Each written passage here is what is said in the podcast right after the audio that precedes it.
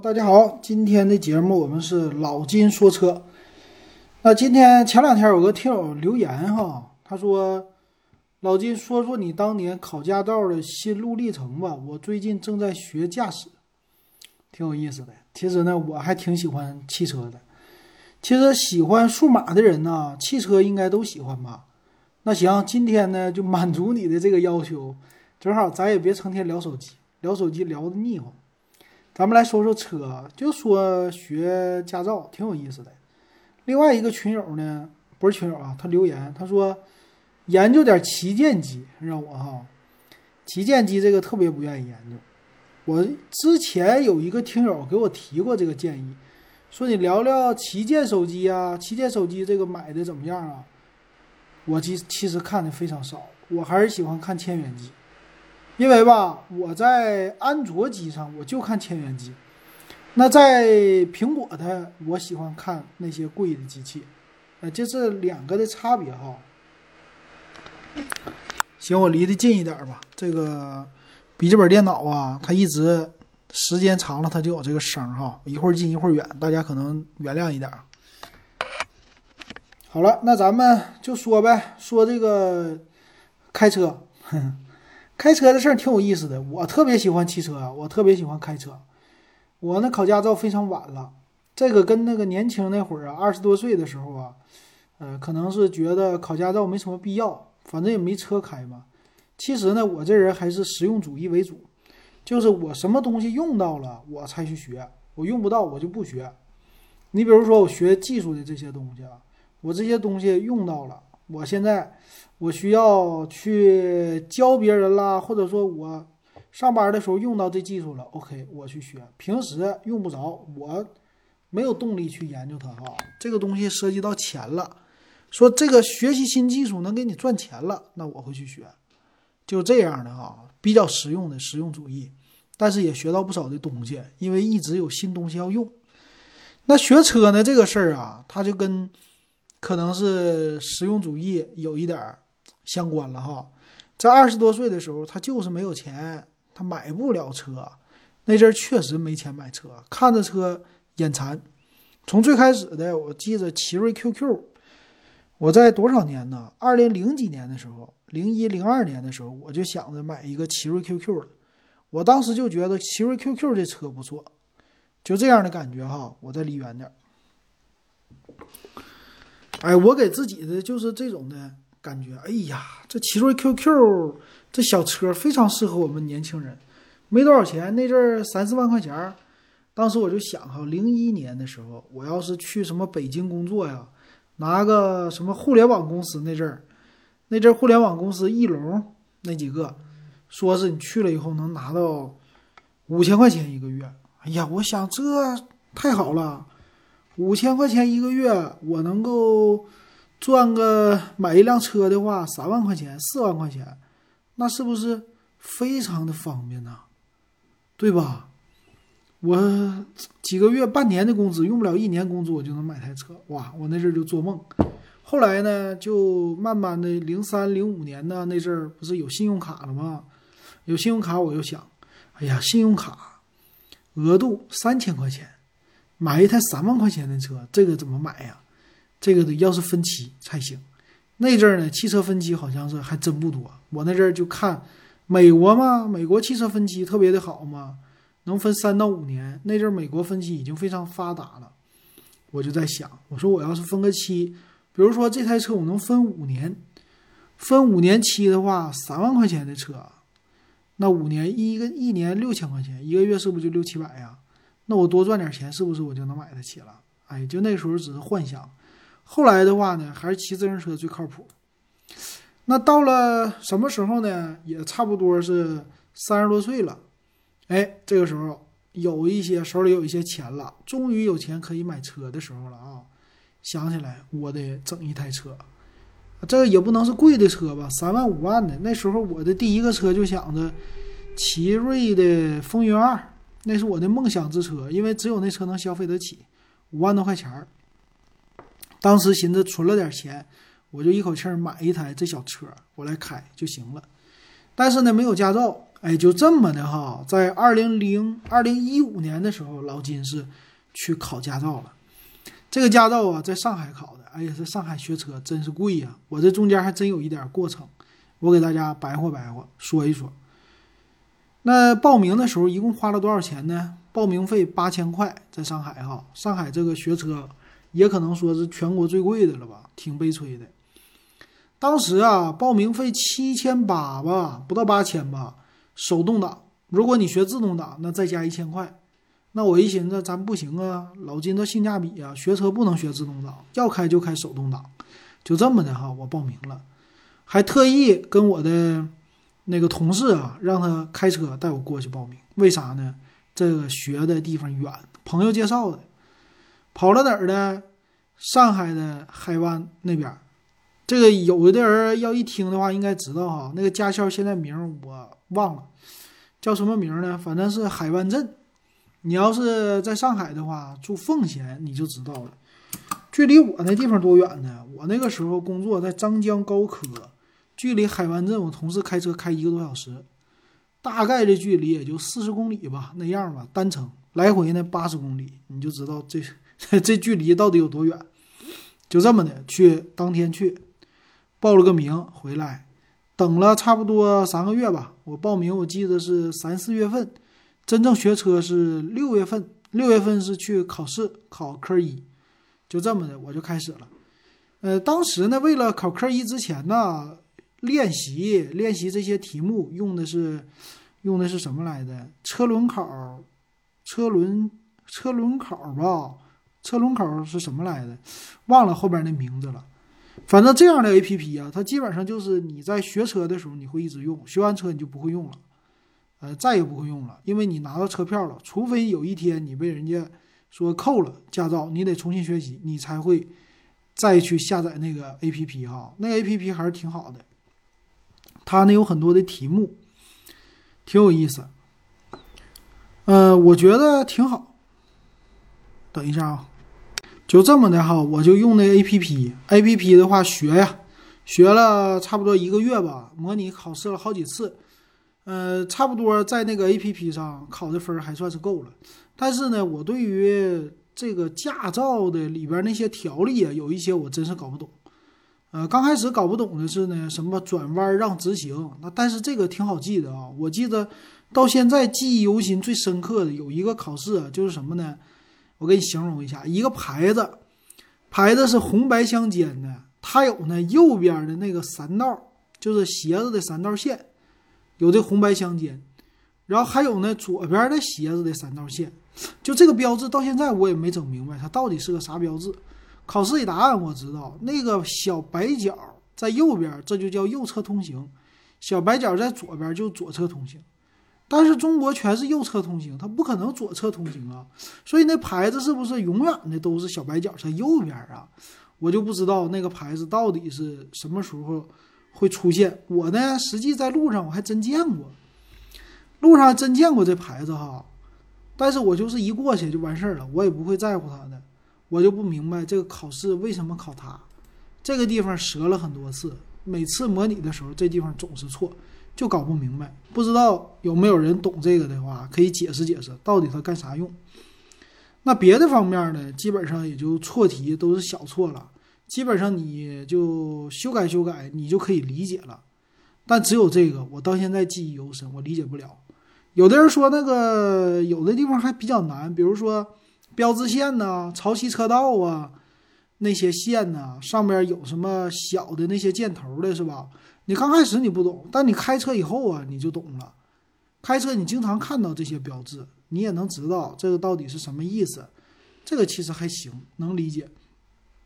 唯一那牌子我不理解。其实吧，我觉得有一些考试啊，那些标志的挺有用的，尤其是开高速哈。高速现在的是那个国道、省道、乡道、县道。还有一个高速，高速里边呢，就这个国道和高速啊，稍微有那么一点点的，有一点点的一样哈。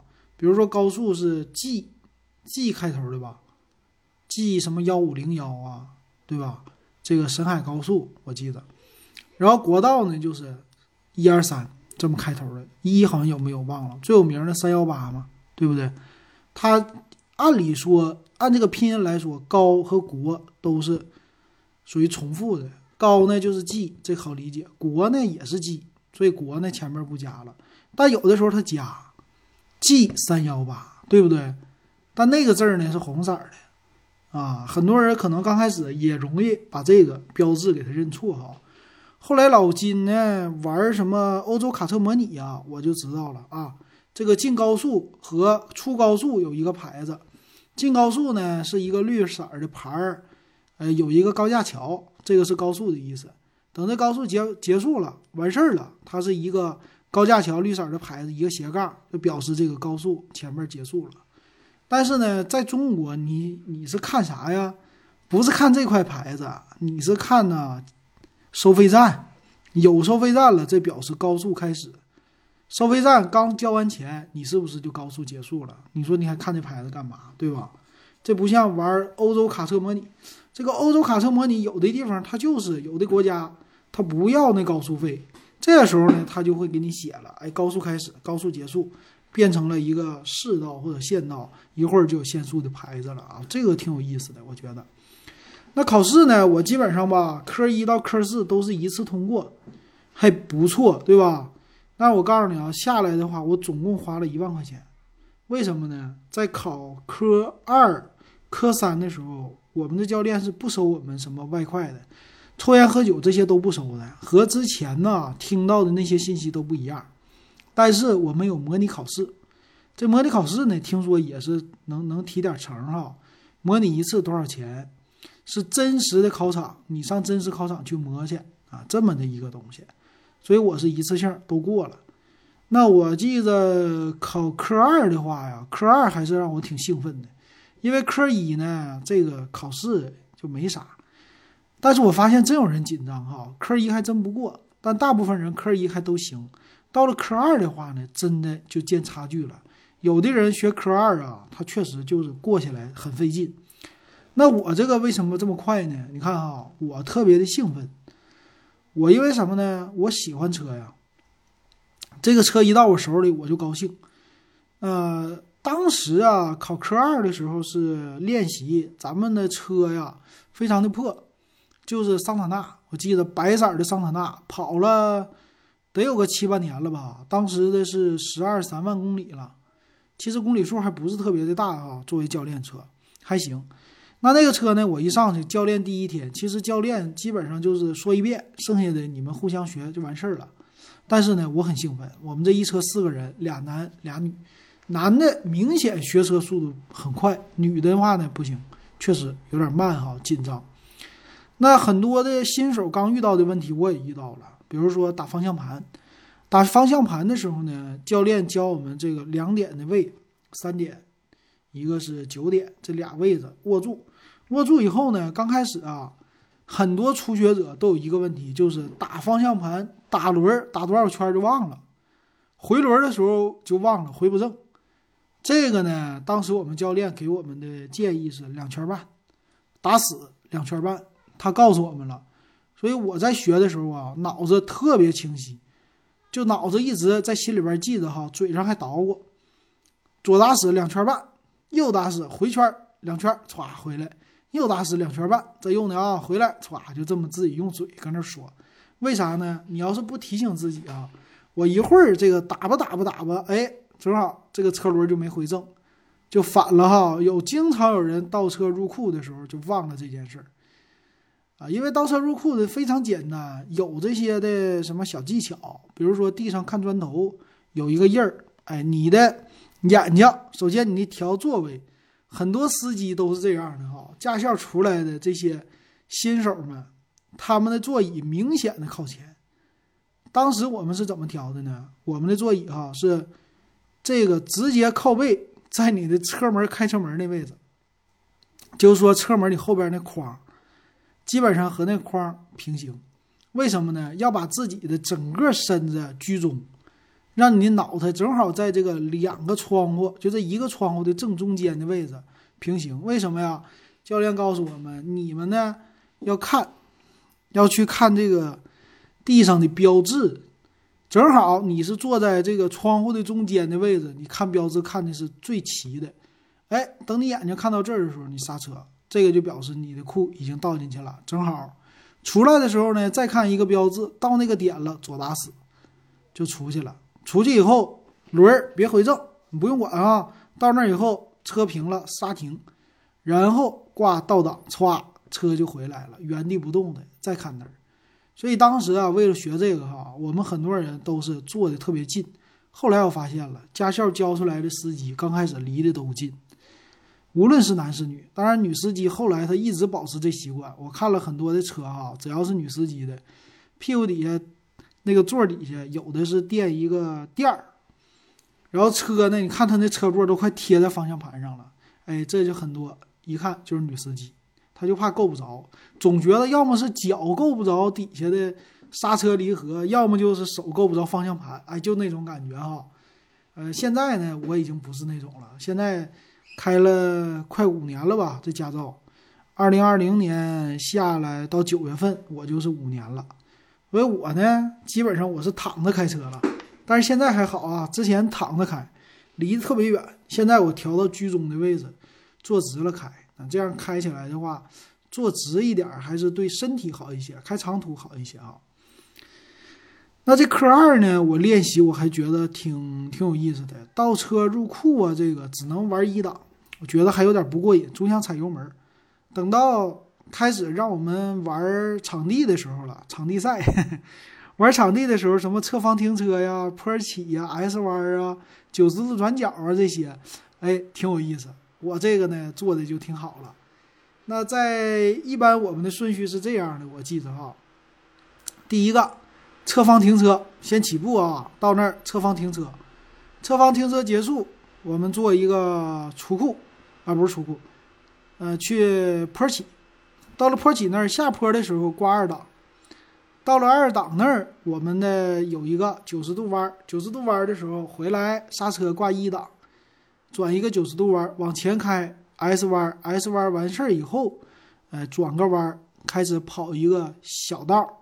这个小道呢，就是以前叫单边桥，但现在后来就没有了。到那儿以后，呃，转个弯，我们需要停车，停车是取卡，停车取卡啊，我们会去拍一个大柱子，表示取卡了。到那儿再坡起，哎，转一圈，不是坡起啊，正常走，转一圈回来。换下一个人，这就是一圈。那个时候我感觉这场地啊，玩起来有点像，呃，小时候玩那种赛车小赛道一样的那种的感觉。那呢，基本上就是能挂到二档就完事儿了。但我已经感觉已经是，呃，快如闪电了，飞驰一样，一会儿就一圈过去了。总觉得有点不过瘾哈，挺有意思的。那我们的教练为了培养我们啊，就是你这几个两个男生开的比较好的哈。他会从我们的就侧方不是侧方倒库出库的那个场地，我们会挪到另外的，属于是呃这个是什么场地来的？就是科目二的那些的场地，会挪到那儿去，中间跑一段小路，差不多也就是一点几公里吧。在这过程呢，我们教练就是经常让我们来开，所以那个时候呢，他让我们练习加减档啊，基本上我能跑到。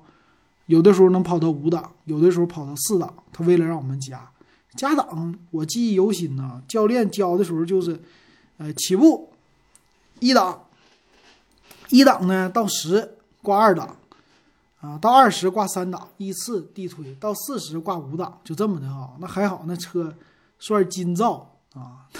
现在没有这么玩的了。嗯，现在的话基本上是一格吧，就是。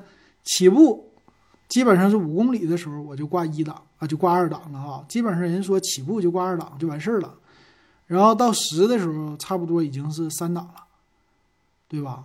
二档的话是一般是十以下的时候我会挂二档，过了十我就挂三档了，就这么的跑了哈。车不抖，你就尽量的往上挂就完事儿了。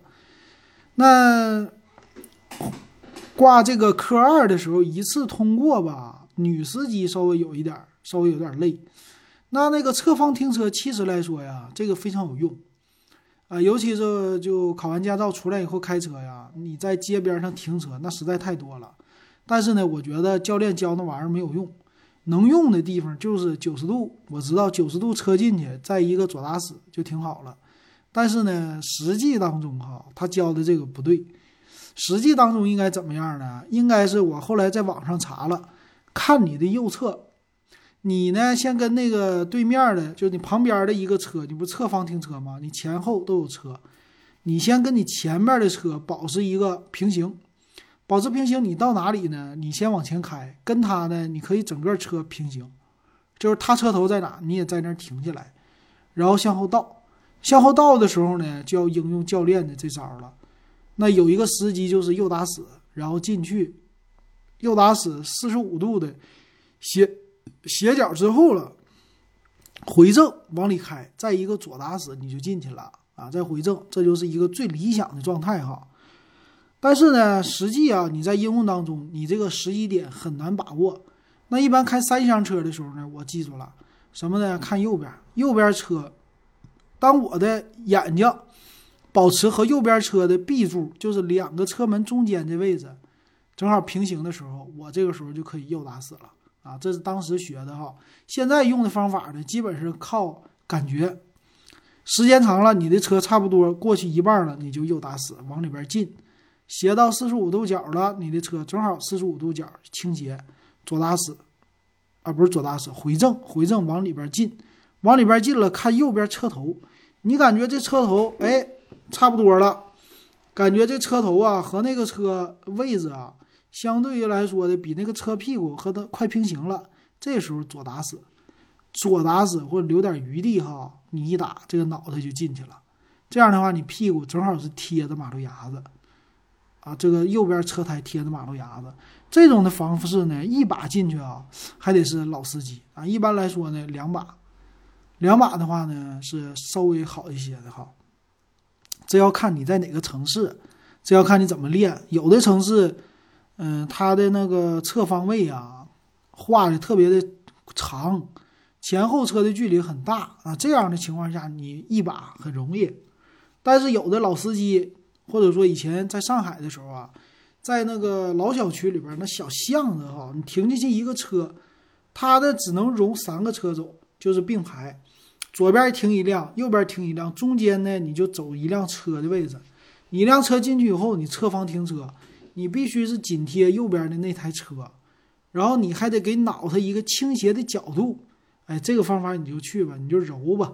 啊，刚开始的时候你就感觉在上海呀老小区里边开三厢车是受罪，开大车那简直更受罪。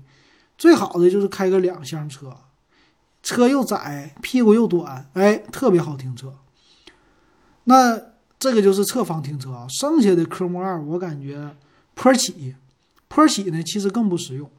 坡起的这个事儿也挺奇葩的。我在学校那驾校里边学的时候，坡起其实很容易。教练教我们的方式呢是，你的车到了斜坡那位置，看你右边的，它有一个辅助的后视镜在机器盖子那儿。哎，这辅助后视镜和右边的有一条边线平行了，它告诉你停车。这个位置是对的，然后看你的仪表，看什么呢？看你的时转速表。这个转速表呢，你轻轻的抬离合，挂一档抬离合，抬离合的时候呢，看这个表，砰上下的动了一下。这个时候干嘛呀？这个时候你就开始松刹车。哎，这边你不要给油哈。他说你不要给油，你就松刹车，慢抬离合，他自己车就上去了。哎，这是他教给我们的。那我当时我真以为坡起都是这么玩的呢。等我自己买了车以后，我那手动挡的帝豪，我也去坡起去了。这家伙，我第一次第一天第一个星期吧，不能说第一天吧，那差不多第二第二第二第二第三天的这样的，我就开着车出去了，去当时的山姆会员店，就沃尔玛这类似的哈。他那地库下去以后啊，上去的时候其实一点都不高，它是什么呢？分段式，就是。上个一半，上海的山姆会员店就那一家，大家应该去过的，搁地库是知道的。一楼那地库，上去就一半，一个小坡，到一半以后你左拐，还是一个小坡，上去就完事儿了。我呢，就教练教的这个，我离老远呢，啊就往前开嘛，二档，二档往这个坡开，到了坡那儿呢，我咔刹停，刹停干嘛呢？这不教练教的吗？到坡你不得刹停吗？我没往上冲，然后挂一档，在那看表，转速表，我就轻轻的我一抬，我说这车怎么没有咱们教练车这指针上那么清晰的一个波动呢？是吧？没有什么这个波动，这个轻轻一抬，滋儿，这个车是往前走了。刚往前走了一点，遇到坡了，砰！一半的时候啊，就熄火了。我也没加油门，我以为一抬就能上去呢。最后你说这个因为啥呢？这个就是因为哈，教练车的离合器那个进行一个小改装了。再说教练车桑塔纳铺上老车一点八升的发动机。你现在车都一点五、一点六的发动机，它劲儿不同，知道吧？扭矩什么都不一样。再说它的离合器和车的怠速调高了，所以车有劲儿了。我们的那种车呢没劲儿，不懂啊，就搁那一个小坡，咵嚓就那啥了，熄火了。熄火那可真正的坡起啊，那家伙你不踩住它就往回溜啊，给我这家伙紧张坏了。还好后边那车跟的不紧。后边那车让开了，我溜回去了。溜下去以后啊，挂着一档，松开离合以后，踩着大油门我就轰上去了。我说不能再半道熄火了，太丢人了。生拉的二档不用挂哈，拿一档一直轰出去。啊，这个我记忆犹新。第二天我起大早跑那个我们家旁边，呃，齐河路沃尔玛。齐河路沃尔玛它是什么呢？它是那个在三楼停车场，在楼顶上。我不行，我必须我得练。我 第二天有那精神，我就练去。上那个大坡啊，用一档挂上去后，哗踩着油门上。我说这么大坡我都上来了，下坡的时候挂一档，哗下来不踩油门。我说这我都能上，不行，下回我还得去那山坡啊。后来就再也没有半坡熄火了哈，那就没没问题了啊。这是这个，其实坡起啊，这个你要学会了非常的重要，只要你开手动挡。呃，我的第二台车呢，就那个奇瑞风云二的二手啊，经常的坡起，啊，那个便宜车嘛，使劲造。后来呢，就去什么那个地库，地库那地库不是垂直型的，也得有三十多度了哈。从二楼地下二楼开到地上，它基本上就是一条大直线，然后车呢还排队，就是到半道啊，都都停了，就搁那坡着，人家得交费，交完费再走。我呢就在那种情况下啊，老金这坡起没问题，啊，那你想想，当时你说那么小的一个坡，真是唏嘘。这坡起非常的简单，但考验你能力哈，尤其是在大坡上。大坡上你要想坡起，你的小车，你必须得注重油离的配合。怎么配合呢？我现在总结一套小经验哈。坡起的时候，第一件事踩住刹车，这肯定的。你半道停车了，踩住刹车，拉手刹。给这车定住，定住以后，你是不是要启动啊？就是你要往上走啊。往上走的时候是先左边离合下去，下去以后挂一档，一档这个时候呢慢松离合半联动，半联动呢你的车稍微咯楞咯楞咯楞就有点劲儿了，但是呢你这边踩着刹车，哎那边挂着手刹，你这个时候车呀它就咯楞咯楞咯楞，就是你要是再抬就熄火了。那这个时候呢，要干嘛呢？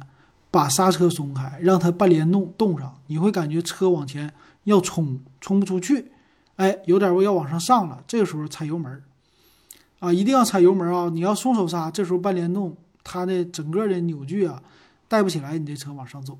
哎，这时候呢，我就是稍微左脚半联动的，右脚油门轻踩，轻踩给这个车再加点力。你知道，能听到嗯这样的，咵一松手刹，它就上去了。但是这个需要慢慢的配合，刚开始可能配合不好。我有的时候就是伴着离合的时候，这边油门踩有点深了，你会听嗯，然后一松手刹，嗡上去了。这个稍微就是有点烧离合片了哈。有的时候也是离合片也也是那个有那个糊糊味儿，没事儿造就完事儿了。二手车，反正开那个一年半的时候，那个二手的。奇瑞风云二啥事儿没有，照样卖，挺好的。我觉得那时候我对奇瑞车的印象就改观不少。这是科二啊，科二什么九十度弯、S 弯那个都没啥用，我感觉。然后还有一个有用的呢，就是呃，现在可能用的少了，现在上高速啊，你都是 ETC 了，你直接上。当时呢，我记得那个拿卡呀，还是挺有用的。很多的司机我真是见过啊，车停的远了，这拿卡，尤其女司机。我们当时练车的时候，那个女司机就是屁股底下坐个垫儿，拿卡拿不着，拿不着怎么的呢？安全带还不能摘，怎么办呢？搁安全带里边钻出来，把身子探出去拿一个卡。哎呀，这费劲。后来呢，在高速上真看见有这样的人啊，就够不着，他车离得远。嗯，我一般开呢，就是看着，看着上去以后，左边看完看后视镜，看后视镜最准确。你的车胎离旁边是多远？哎，你继续往前开没毛病，看不着也没事儿。左边，哎，这样的话你基本上拿卡没问题的哈。也经常走那个自助发卡通道，挺有意思的。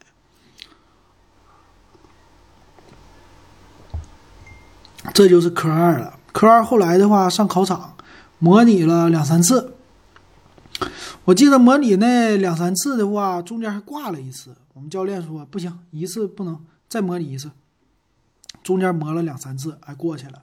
总感觉那模拟考试也是那种的，像游乐场碰碰车的感觉哈。一次是八十还是一百呀？反正一天花了一两百块钱这样的，还是七八百忘了。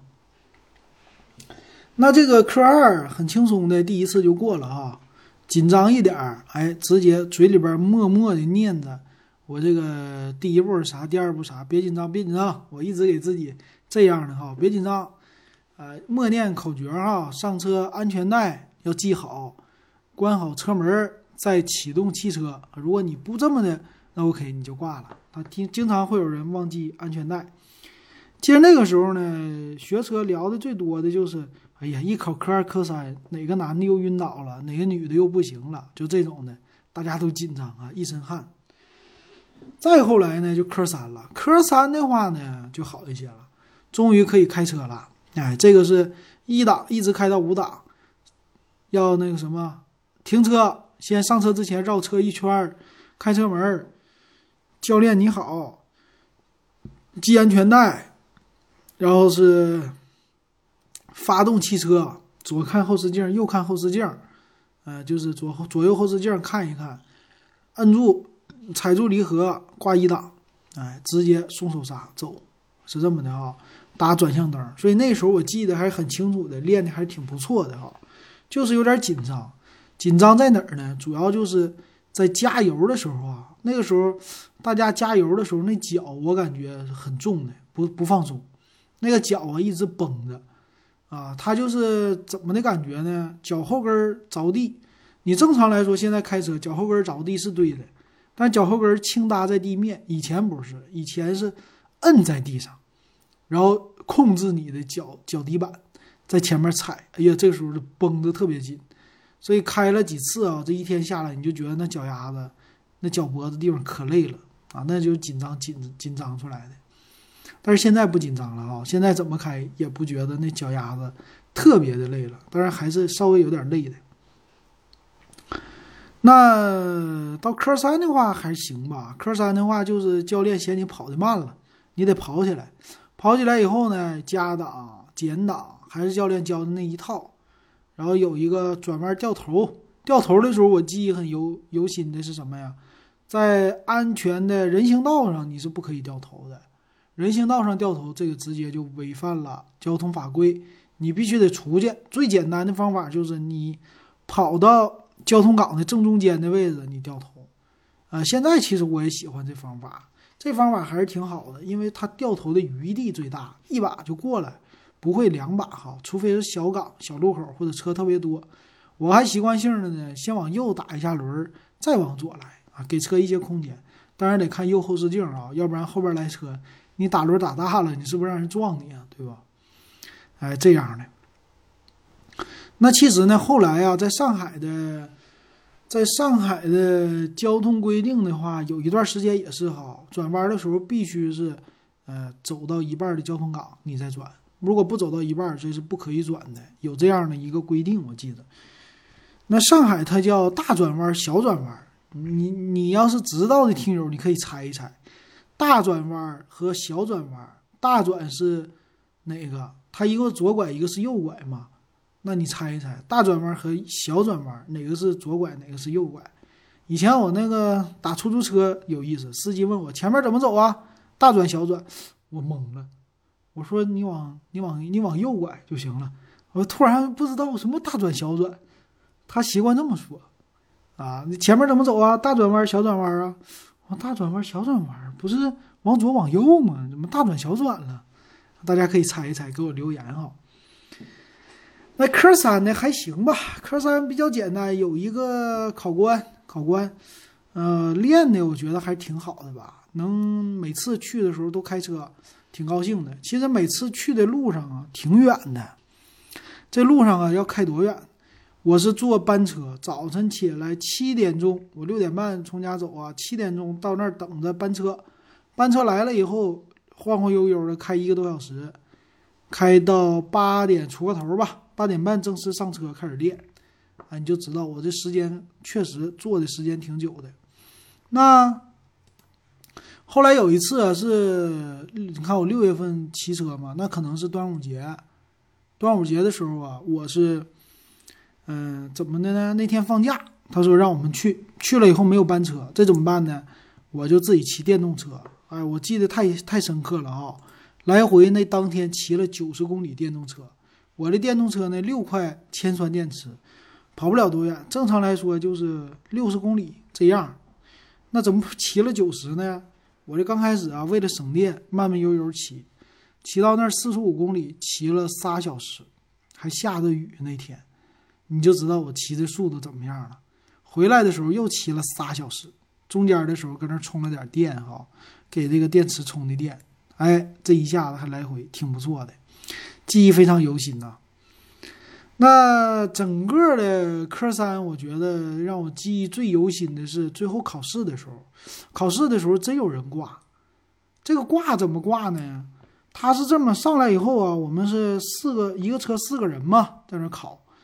他上来的女的，有的是系安全带了，但是呢不看后视镜，他直接就启动发动车了，直接一发动，那个考官跟他说：“你这个死了。”就这样的哈，然后重新来，重新来呢，他就紧张了。这一紧张呢，他应该先下车环绕三百六十度，就是整个走一圈。上来以后，考官你好，系安全带，看后视镜，左右后视镜幅度摆动大一点儿。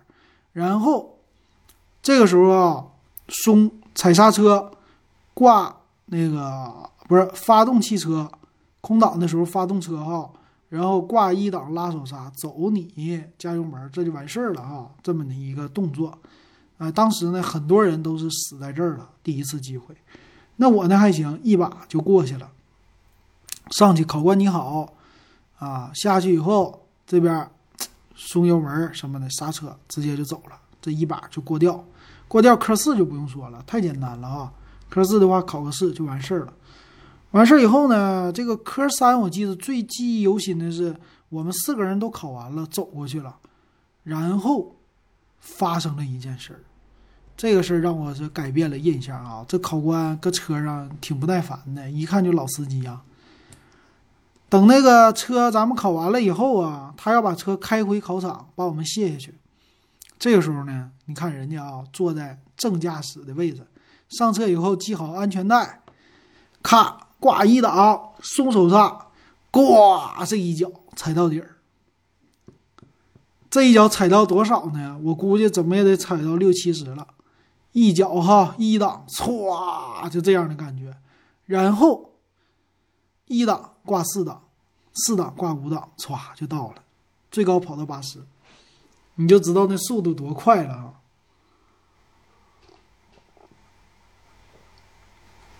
后来我开我这车哈，上那个高速的时候，我也这么玩过一把。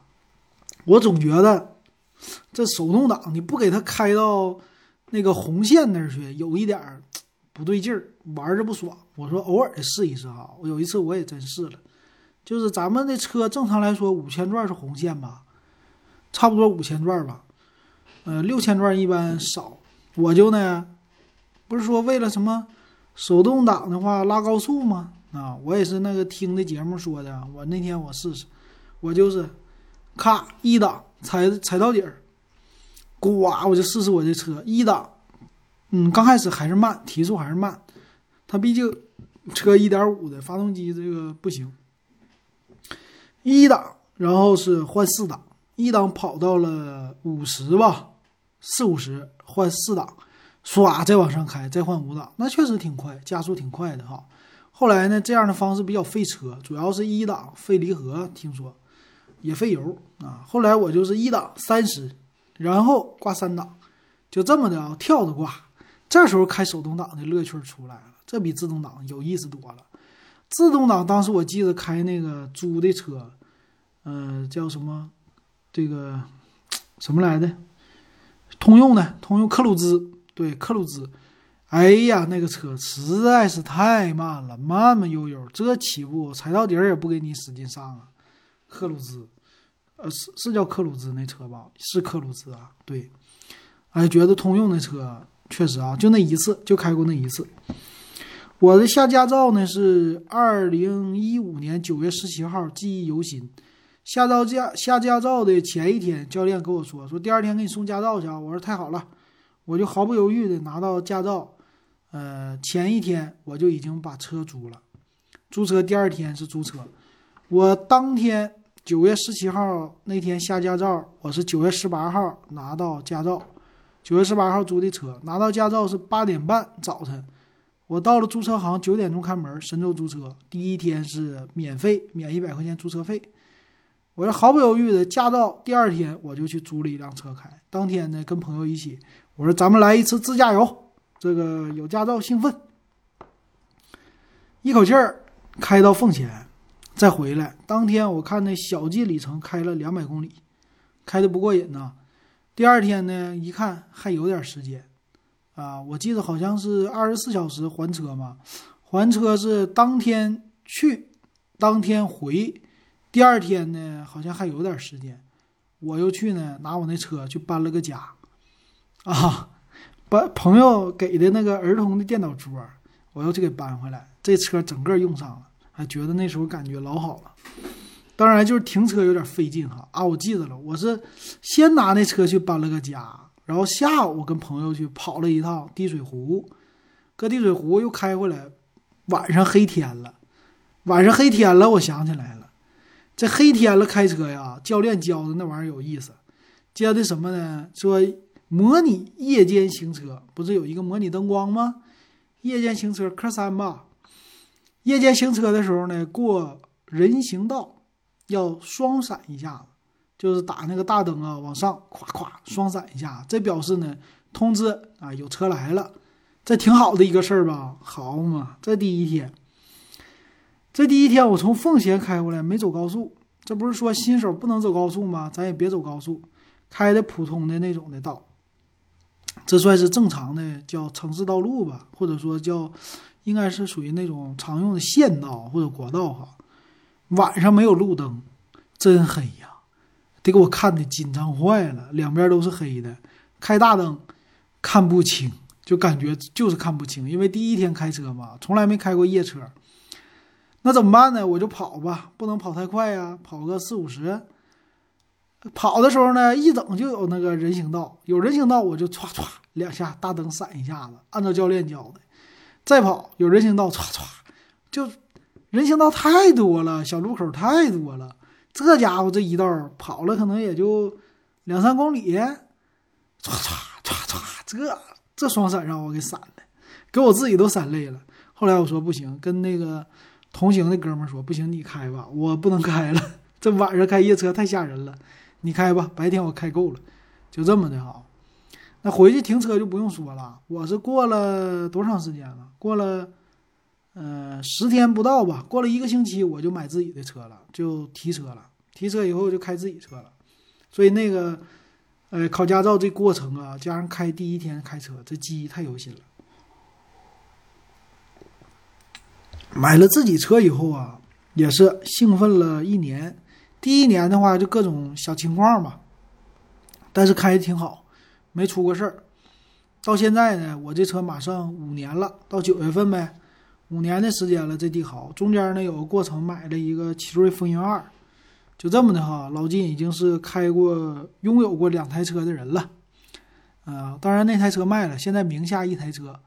呃，现在呢，当时想的哈，我觉得开个三年这车我就卖它，最多不超过五年。但是现在呢，我感觉还没到六年免检完事儿呢。这个车呀，开的实在太少，到现在两万七千多，还不到两万八，将近五年的车了。嗯，那你平均算下来，可能一年也就五千多公里哈，太少了。中间因为给我父母他们不开，那这个车呢，现在我在看呢，我觉得没有必要换了，是个车开就行。我发现沈阳这边呢，受经济影响哈，很多的车家庭用车，普遍来说时间长，确实和那个上海不一样。上海的车呀，他们确实换的勤，经常有新车，当然也有老车，但街上老车不是那么普遍。但我搁这儿沈阳这边新车，尤其是春节前后看新车看的不是特别多。但是上海那新车，我曾经在春节前，我搁街上数白色的没牌子的新车，我在骑自行车的半个小时之内数了十七辆，我记得清清清楚楚，十七辆。春节前你就知道买车多多了，当然外地人多哈，外地人回老家买新车，这也是很正常的。那沈阳这边呢，一般来说就什么老夏利呀、老捷达呀、老桑塔纳没有哈，这些老车还挺多的了，甚至富康还在，路上还能见到富康。你说那车多少年前的了？得有个二十多年了哈，挺有意思的。我觉得在这儿呢，不用开什么太新的车啊，可以开时间长。所以我这个车呢。只要不坏，就一直开下去吧。先前期目标开它八年吧，先开满六年免检以后开到八年，八年还是挺新的，那开十年，十年不行开它十五年，对吧？到时候再看吧。啊，这个车这东西呢，刚开始我觉得啊，奉劝一句啊，现在很多学完车想买车的，奉劝一句是车这玩意儿确实如很多的玩车的人说的一样，它是一个消耗品。消费品和手机一样，买到手就贬值就降价，和电脑是一模一样的。我觉得这个呢，不是说买车投资啊，买车就是保值，卖的时候能卖贵点，也就是这样的了。你就求这个就行了哈，还是选好，选一个比较强的牌子，像咱们买手机、买电脑一样哈，别买红魔什么的那些的小众的，你就整一个大众的，好卖。车也是一样的哈，量力而行，不用贷款贷太多。最后呢，贷太多了，你这车到手就贬值，你这个多花的钱你都赔进去了。买的越贵，贷的款越多，利息越高，那你赔的越大，一点都不合适。这是我的一个经验。行，今天老金说车这个应那个听友的，把整个的学驾照这事儿都说完了啊。如果大家还有什么想听的，可以告诉我。今天咱们就说到这儿，感谢大家的收听还有支持。